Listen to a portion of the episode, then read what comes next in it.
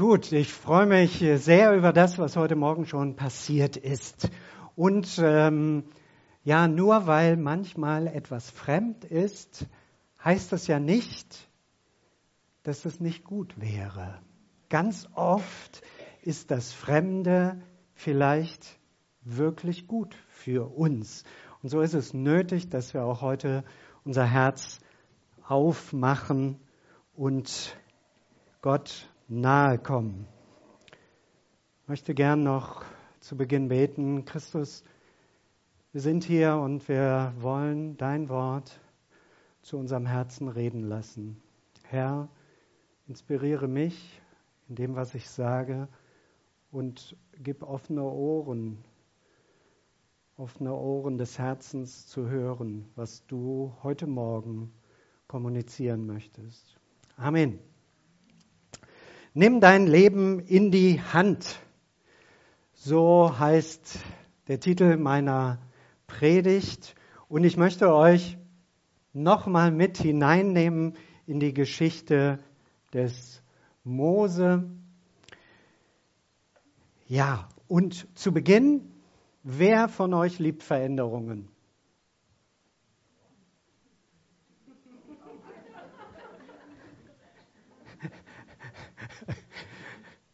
Was bewirken Veränderungen bei dir? Frische Luft. Frische Luft, aber da Stress. Was? Kreativität. Kraft ist anstrengend. Was Neues. Ja, Perspektivwechsel. Neues Denken.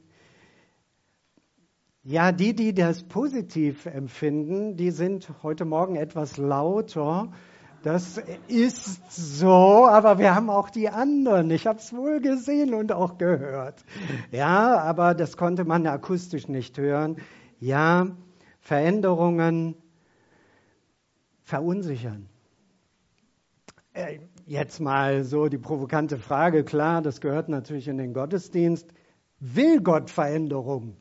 Oder möchte er, dass alles so schön bleibt, wie es immer war?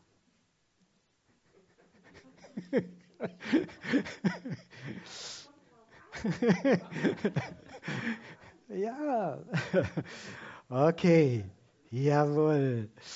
Die Welt ist nicht mehr wie vor zehn Jahren.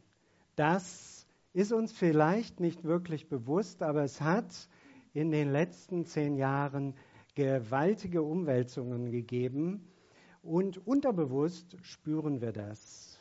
Und das führt zu Orientierungsfragen und natürlich auch zu Verunsicherungen. Das ist völlig normal. Es ist wichtig, dass wir ermutigt sind, mit Christus das Leben anzupacken. Und das, darum wird es auch heute Morgen gehen. Jawohl. Wir starten mit 2. Mose ab Kapitel 6, 7 und folgende. Hm, so der Luthertext, Exodus, das ist die Botschaft für die Israeliten. Und diese Botschaft vom Exodus ist grundlegend für das Volk Israel bis zum heutigen Tag. Das Volk Israel wurde ein Volk, und hier in der Bibel wird es uns berichtet, wie das passiert ist. Diese Geschichte hat bis zum heutigen Tag Millionen von Menschen beeinflusst. Nicht nur in der Vergangenheit, sondern bis heute. Einfluss dieser Exodus des Volkes Israel hat Einfluss auf ganz, ganz viele Menschen international und äh, wirkt bis heute. Und deshalb ähm, habe ich diesen Text auch auf mich wirken lassen und ich möchte euch mit ermutigen, lass den Text einmal an dich ran. Weißt du, wer du wirklich bist? Ja, nicht nur, wie du aussiehst, das ist schon klar, das, äh, das sagt dir der Spiegel, aber bist du die Person, die du wirklich bist? Oder musst du dir öfter sagen, ich wäre, wenn ich könnte, ganz anders. Aber es passiert eben so selten. Ich muss ja funktionieren. Und dann kommen diese ganzen Bedingungen, äh, die steigen hoch und wir merken, irgendwie sind wir noch ganz anders. Und wie wir wirklich sind, wer weiß das? Die afrikanischen Sklaven haben in diesem Text ihre Hoffnung auf Befreiung gefunden. Ja? Let my people go. Ja, die ganzen amerikanischen Spirituals, äh, afrikanische Lieder handeln von diesem Schritt in die Freiheit. Und was haben sie gesungen? Biblische Texte. Ja, die haben ganz maßgeblich zu einem ganz eigenen Musikstil beigetragen. In unserer Jugendzeit wurde äh, das eben auch gerne gesungen. Ja, Unabhängigkeitsbewegungen finden sich wieder in diesem Bibeltext. Selbst der Feminismus, man glaubt es ja nicht, aber macht natürlich auch Sinn. Denn es gibt auch die unselige Herrschaft der Männlichkeit über die Weiblichkeit, was nicht in der Absicht Gottes in dieser Form ist. Millionen von Menschen sind aufgebrochen aus ihrem Kontext und haben gesagt, wir gehen den Weg in die Freiheit.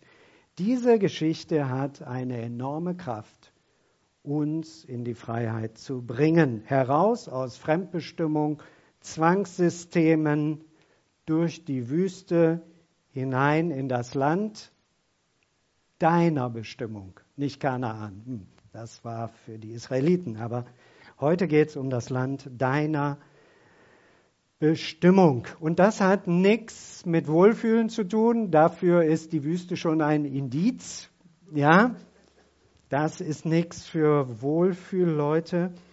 Aber diese Geschichte zeigt uns den Weg des Volkes Israel in die Freiheit, der auch unser, dein und mein Weg sein kann.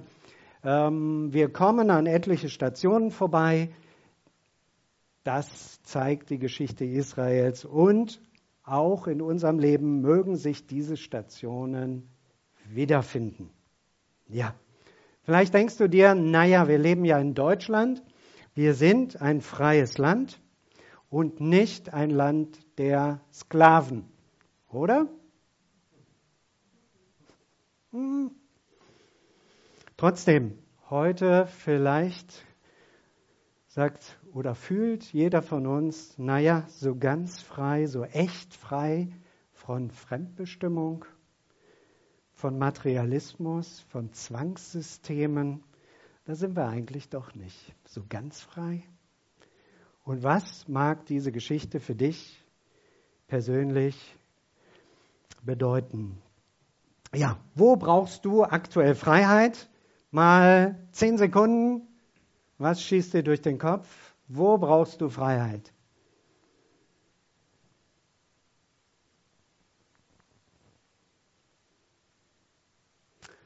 Ich äh, brauche mal Support.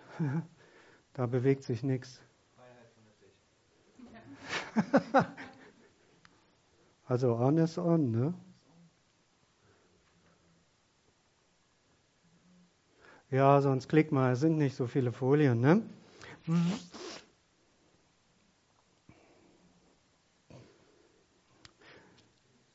So, neben dem Text im Alten Testament, der ja sehr ausführlich ist, möchte ich uns einen Bibeltext aus dem Neuen Testament Galater 1, zur Freiheit hat Christus uns befreit. So steht nun fest und lasst euch nicht wieder das Joch der Knechtschaft auflegen. Ja.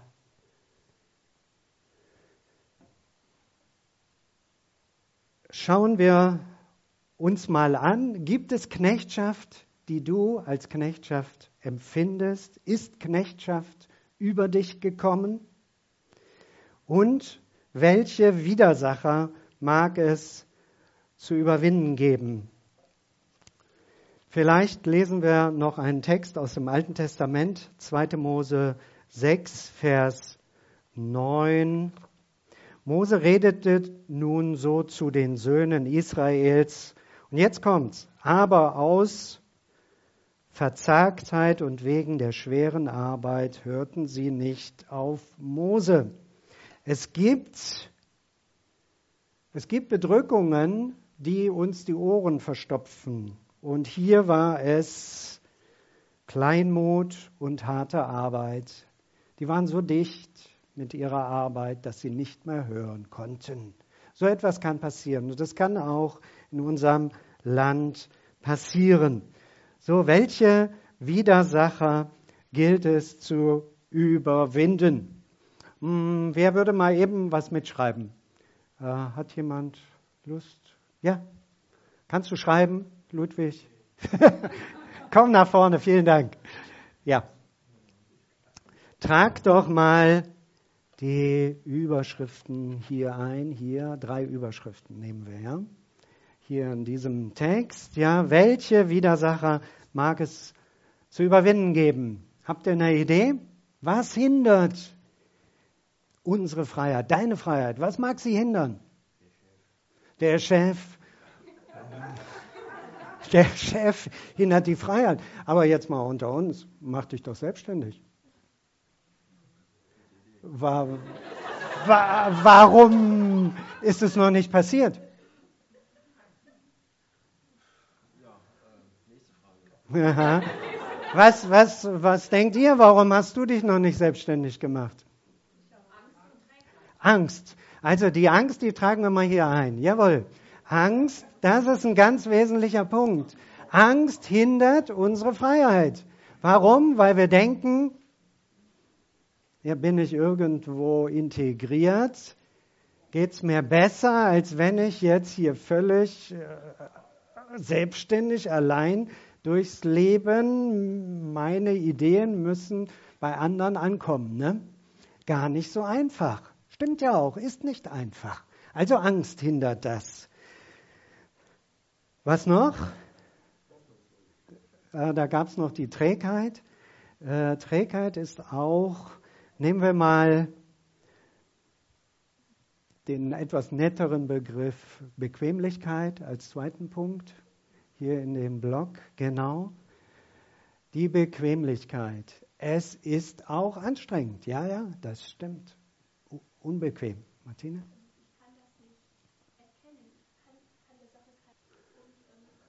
Ja, ja. Man durchblickt es manchmal nicht. Mhm. Was mag noch hindern? Trauer. Trauer, ja.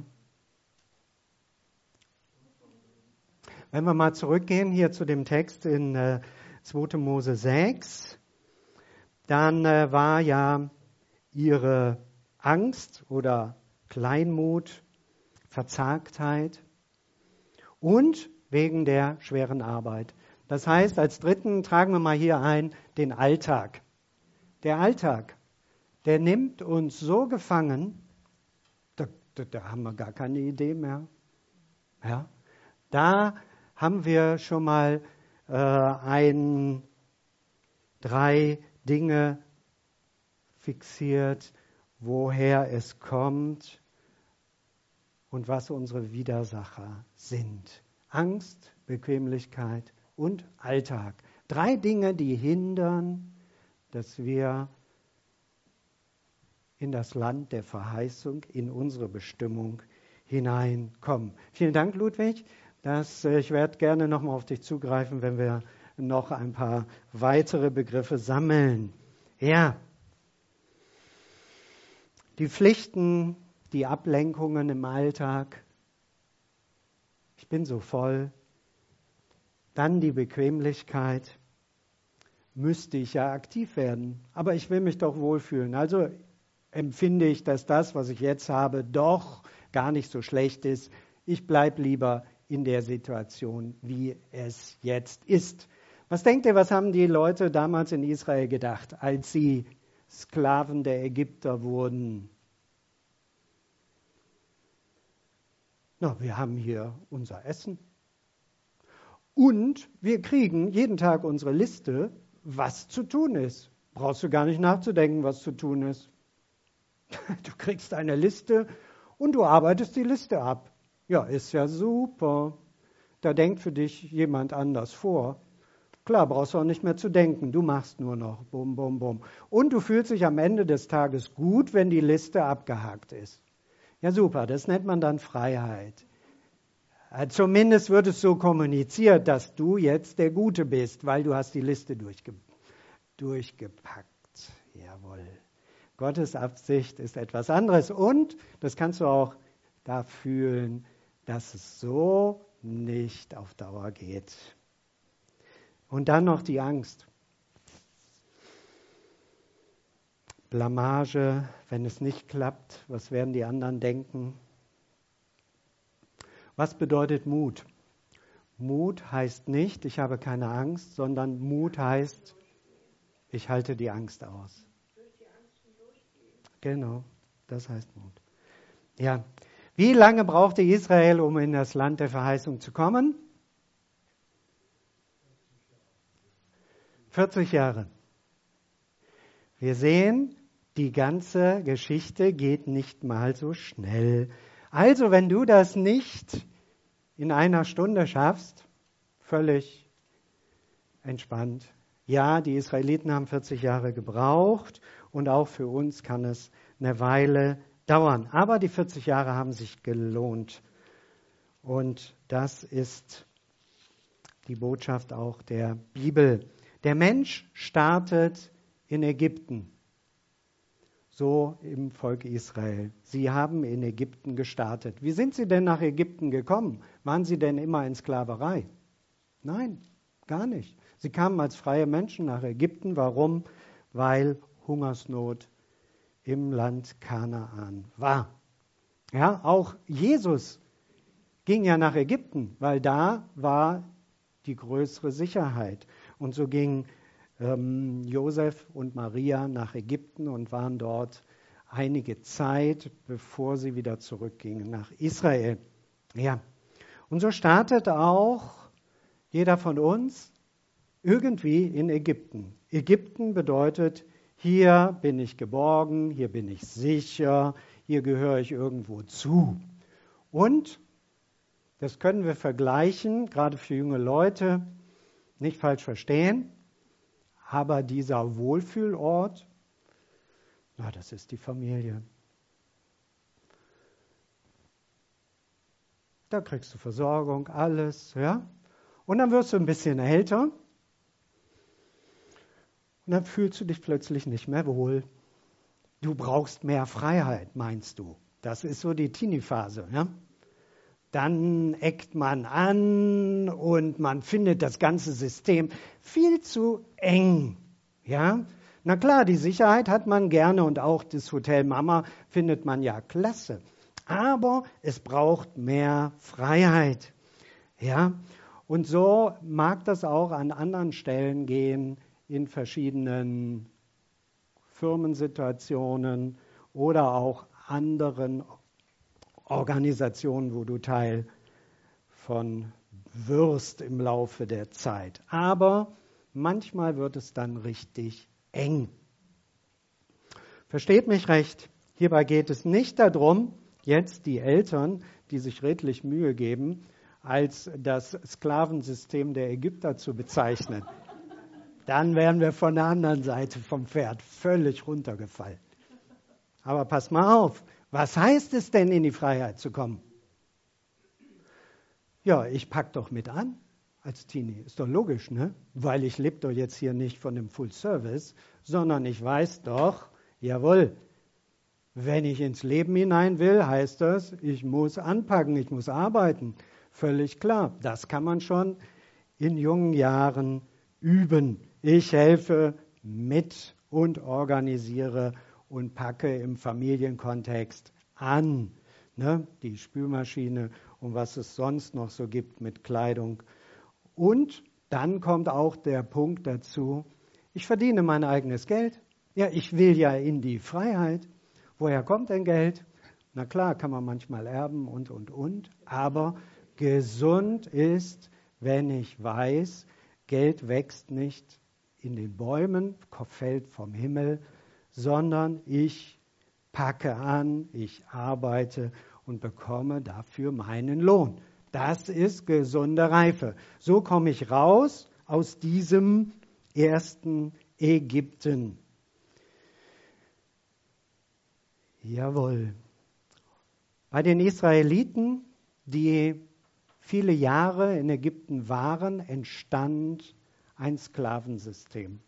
Sie wurden unterdrückt, kamen unter immer größere Enge, wurden als Volk dann ja in die Sklaverei gebracht.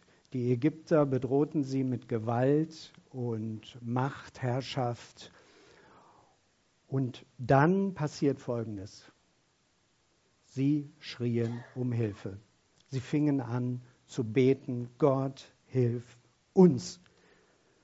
Und so ist manchmal Leidensdruck, ich weiß ja nicht, wo ihr Älteren überall drin steckt, aber manchmal ist Leidensdruck nötig, damit wir wieder beten und Gott suchen.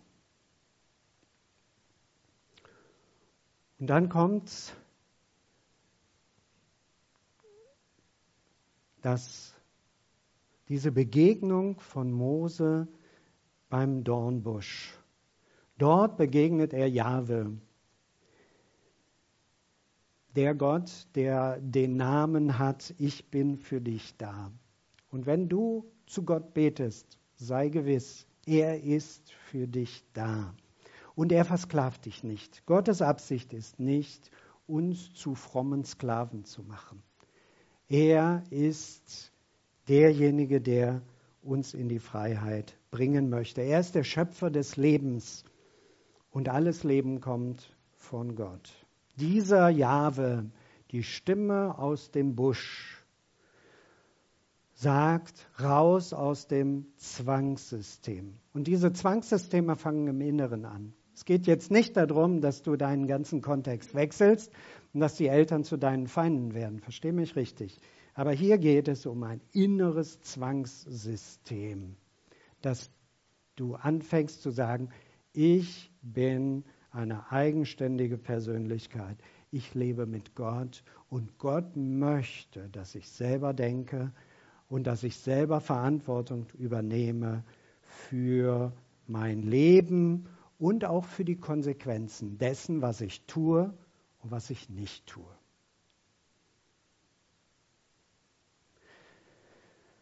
Gott ist immer auf der Seite der Befreiung. Er will dass wir ein eigenes Land bekommen, dass wir in die Rolle, in die Bestimmung hineinkommen, die er für uns hat.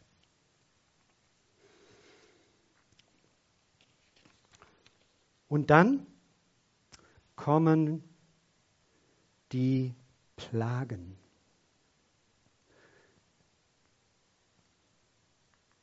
Die zehn Plagen. Wenn du die Zahl 10 gehörst, was fällt dir dazu ein? Zehn Gebote. Zehn Plagen, zehn Gebote. Da könnte was zusammenhängen. Die Bibel ist ja ein spirituelles Buch und so wollen wir uns heute mal auf die Sklaven, auf die Plagen konzentrieren. Und zwar vier Plagen. Vier Plagen, die auch für uns wegweisend sein können für unseren Lebensweg. Plagen, die bringen was in Bewegung. Die haben die Ägypter damals in Bewegung gebracht und auch das Volk Israel. Und die bringen uns auch heute in Bewegung. Da haben wir die erste Plage. Was war das?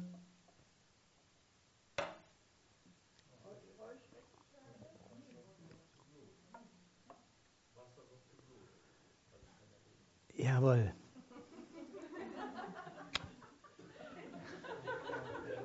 Super, wer lesen kann, ist klar im Vorteil. So sind wir in der westlichen Welt unterwegs. Jawohl. Blut im Nil. Jetzt sagst du dir, na ja, das war ja damals in Ägypten, was hat das mit mir heute zu tun? Die Bibel ist ein spirituelles Buch und sie hat für jede Generation eine Botschaft. Was kann das Blut im Nil bedeuten? An was erinnert uns das? Was passierte denn damals am Nil? Da gab es den staatlich verordneten Kindermord. Alle Jungs der Israeliten sollten umgebracht werden und wurden in den Nil geworfen. Ein grausamer Pharao gab aufgrund, dass er Angst hatte vor der enormen Fruchtbarkeit, die in Israel war, die bekamen Kinder ohne Ende und viele Jungs, so hatte er große Angst und ordnete die Vernichtung der Jungs, der jüdischen Jungs an. Unglaubliche Morde wurden damals begangen. Und das Blut im Nil zeigt uns deutlich, was der Mensch sät, das wird er ernten. Diese Plage hat eine Aussage eine Botschaft an die Ägypter. So geht's nicht weiter. Das macht Gott nicht mit. Gott lässt sich nicht spotten. Könnt ihr euch vorstellen, du hörst heute Abend Nachrichten, ja, du guckst gerade mal erstes, zweites, drittes, was auch immer. Die Nachrichten sagen, schockierend, der gesamte Rhein ist voller Blut. Wir wissen nicht, woher es kommt. Was passiert? Ein Schreck geht durch alle. Was, was, was bedeutet das denn? Und genauso war es damals auch. Der Pharao bekam es mit Gott zu tun, die Ägypter bekamen es mit Gott zu tun. Und das hatte auch seine Wirkung auf die Israeliten. Jedes offene Gewässer war voller Blut. Sie gruben im Untergrund nach Wasser und dort war das Wasser eben auch sauber, aber das offene Wasser war voller Blut. Was für ein Erschrecken damals. Und auch heute hat diese, diese Plage eine Botschaft, eine innere Unruhe. Hier kommen Veränderungen. Es passiert was. Das soll auch für uns ein Weckruf sein, wenn du so etwas merkst, dass du innerlich nicht mehr zur Ruhe kommst, kann es sein, dass Gott mit dir sprechen möchte und dich wecken will. Nochmal, schau dir Saat und Ernte an. Bei manchen Familien, das ist leider so, gibt es einen Lohn für die Bequemlichkeit der Eltern. Die ernten dann an ihren Kindern. Bequemlichkeit führt dazu, dass auch unsere Kinder nicht das werden, was sie sein könnten. Und am Ende wird die Familie ausgenutzt. Sowas passiert. Aber die gute Botschaft ist, das muss nicht dabei bleiben. Es darf auch zu einem heilsamen Erschrecken kommen. Denn die Plagen sind nicht das Ende, sondern hier geht es raus aus falschen Systemen hinein in die Absicht Gottes. Betroffenheit und Wiedergutmachung wäre eine angemessene Reaktion. Schauen wir uns die nächste Plage an. Du kannst lesen, habe ich mitbekommen, ne? Frösche. Frösche, an was erinnert ihr euch bei Fröschen? Hat jemand einen Nachbarn mit einem Teich? Das Gequake. Was noch? Der Froschkönig im Märchen, ja? Ja, was? Hm? Glitschig, kalt, schleimig. Bei Sonnenaufgang im Frühling, da geht's richtig zur Sache. Ja, ein Gequake. Und so können diese Frosche auch für uns eine Botschaft sein, heute Morgen. Mit was für Gequake bist du ständig beschäftigt? Was labert dir die Ohren voll? Welche, welches Gerede mit solidem Halbwissen, Wahrheitsresten macht dir die Ohren voll? Aus halben Wahrheiten werden ganze Lügen. Ein Vorgesetzter sagte mir, er würde nicht lügen. Er lässt nur manches weg. Womit, mit welchem Gequake haben wir heute zu tun? Werbung. Ja, natürlich. Ja, was fällt uns sofort ein?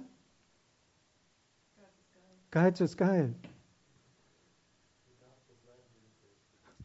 Genau. Du darfst so bleiben, wie du bist. Ja, genau. Weil, es, weil du es dir wert bist. Ne? Ja, genau. Hm? Da gibt es aber auch noch andere Töne, die da in unsere Ohren kommen. Immer mit einer Botschaft. Musik. Ja, was ist so aktuell der Begriff? Vielleicht mal bei euch Jüngeren. Was ist da dieses Schlagwort? Gibt es da irgendwas? Ich bin jetzt nicht die Zielgruppe, sorry. Deshalb mal so die offene Frage. Ja, was ist so der Ohrwurm, den du nicht rauskriegst? Instagram. Und was soll mir das jetzt sagen?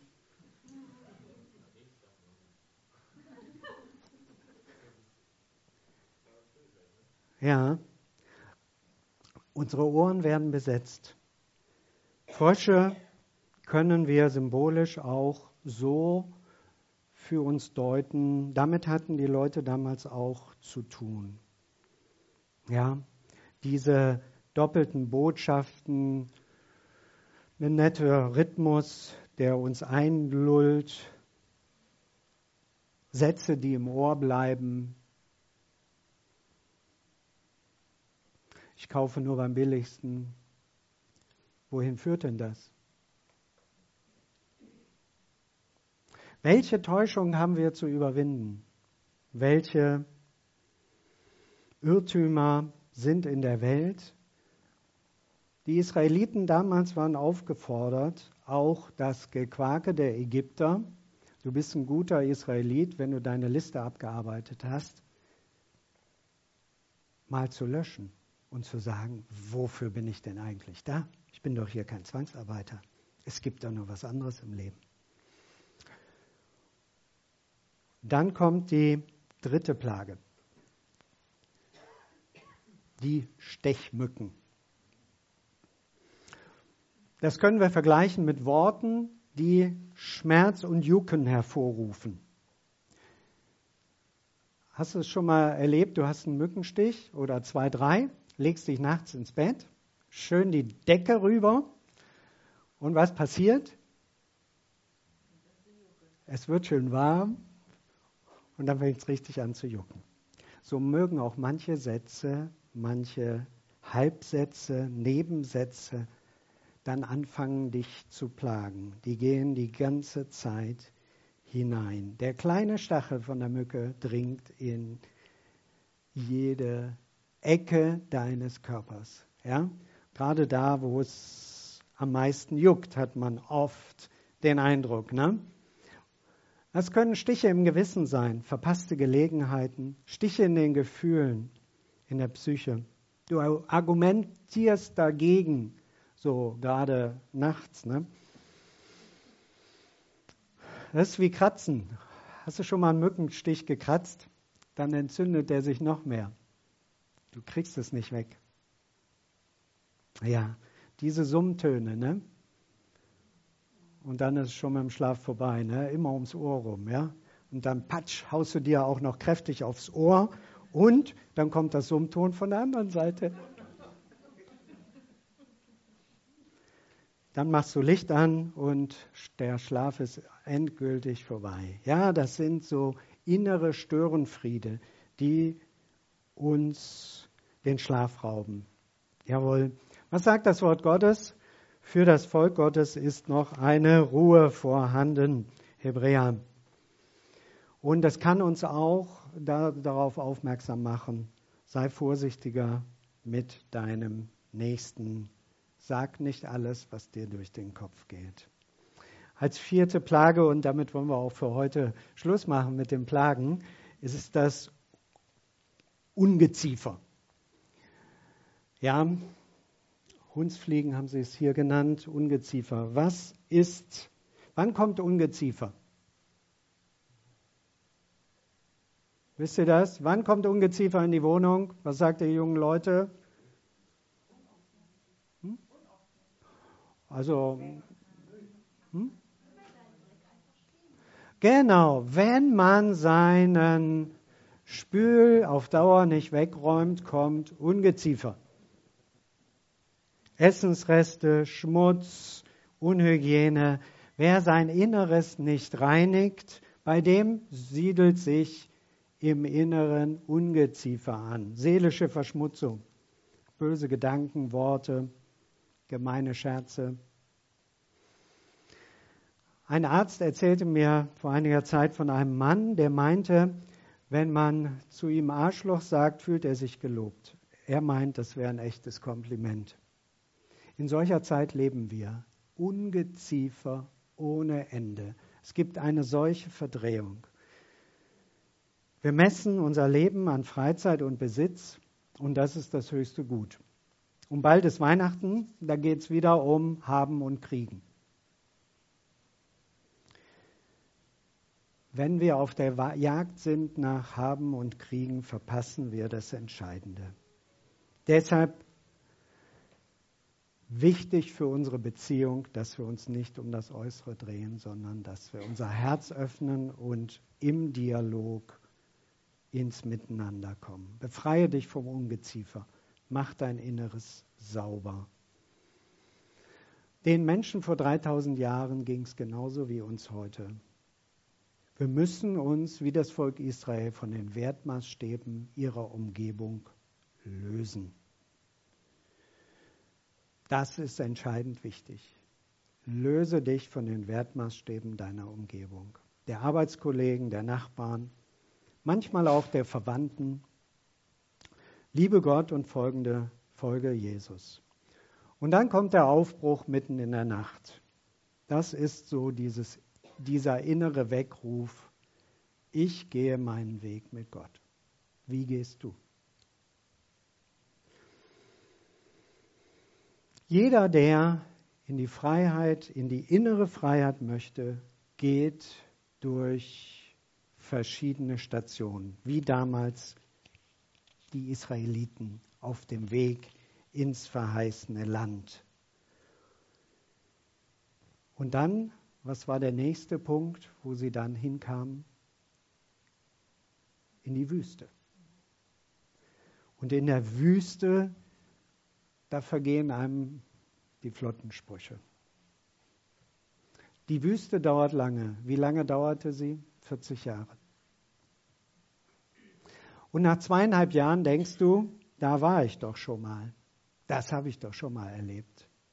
Und manche Dinge machen wir dann immer wieder durch. In der Wüste werden wir bescheiden.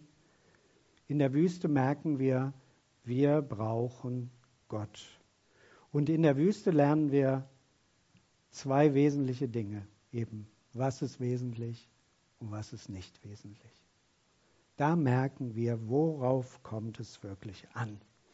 Und dann kommt die letzte Station und das ist das verheißene Land. Deine Lebensbestimmung. Das ist nicht der Himmel, sondern dein Platz im Leben, dein Kontext den Gott dir zugedacht hat. Dein Raum. Manche fragen sich, bin ich am richtigen Platz? Es kann gut sein, dass du am richtigen Platz bist, aber dass dein Raum nicht weit genug ist. Der Platz ist richtig. Nimm deinen Raum ein. Nimm deinen Platz und nimm deinen Raum ein, den Gott dir im Leben zugedacht hast. Und verteidige ihn auch. Das hatten die Israeliten alles zu lernen. Und das gilt für jeden Menschen, davon bin ich überzeugt, bis zum heutigen Tag, hm, dass wir unseren Platz finden, der unserem Inneren entspricht. Und versteht mich recht, es geht zunächst mal darum, dass ich innerlich höre, worauf kommt es für mich im Leben an? Durch welche Plagen hindurch macht Gott sich bemerkbar und sagt, hallo, wach mal auf, hier musst du was ändern. Da hat sich Ungeziefer angesammelt. Und dann durch die Wüste zu lernen, worauf kommt es wirklich an.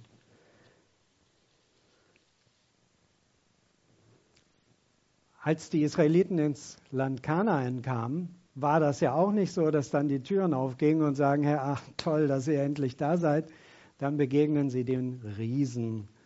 Riesen, damit können wir die Gedanken verbinden, die uns innerlich klein machen.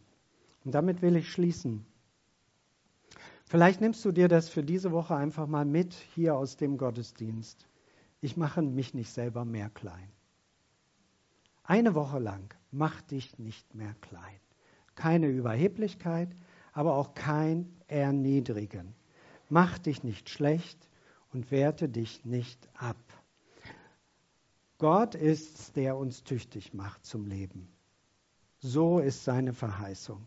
Also, nimm mit hinein in die kommende Woche. Gott macht mich tüchtig.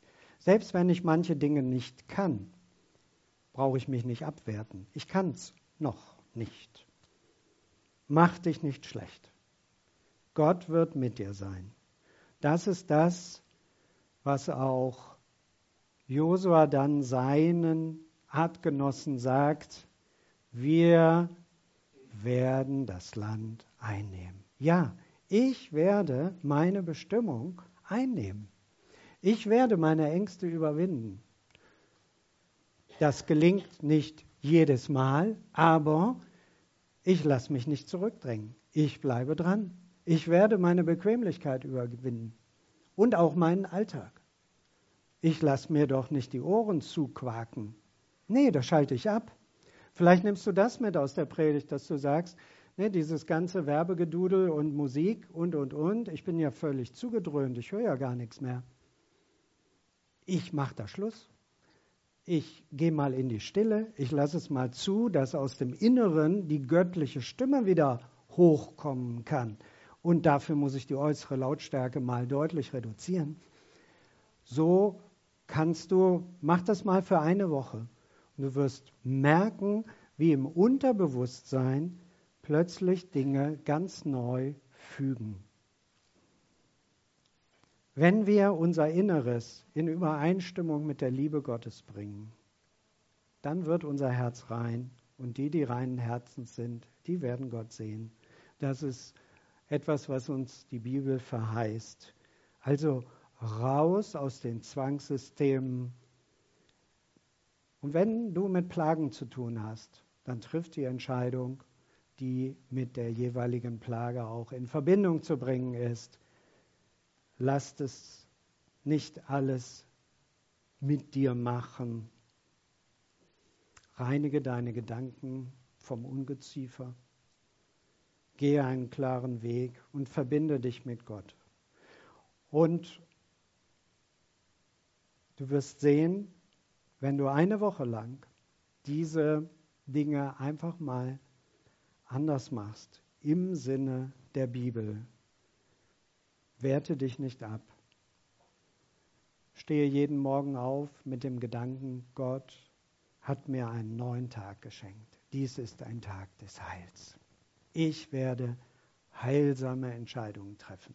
Kleine, große, wie auch immer. Ich verbinde mich mit Gott. Du wirst sehen, nach einer Woche wird sich das positiv auf deine Psyche auswirken und auf deinen Körper. Amen.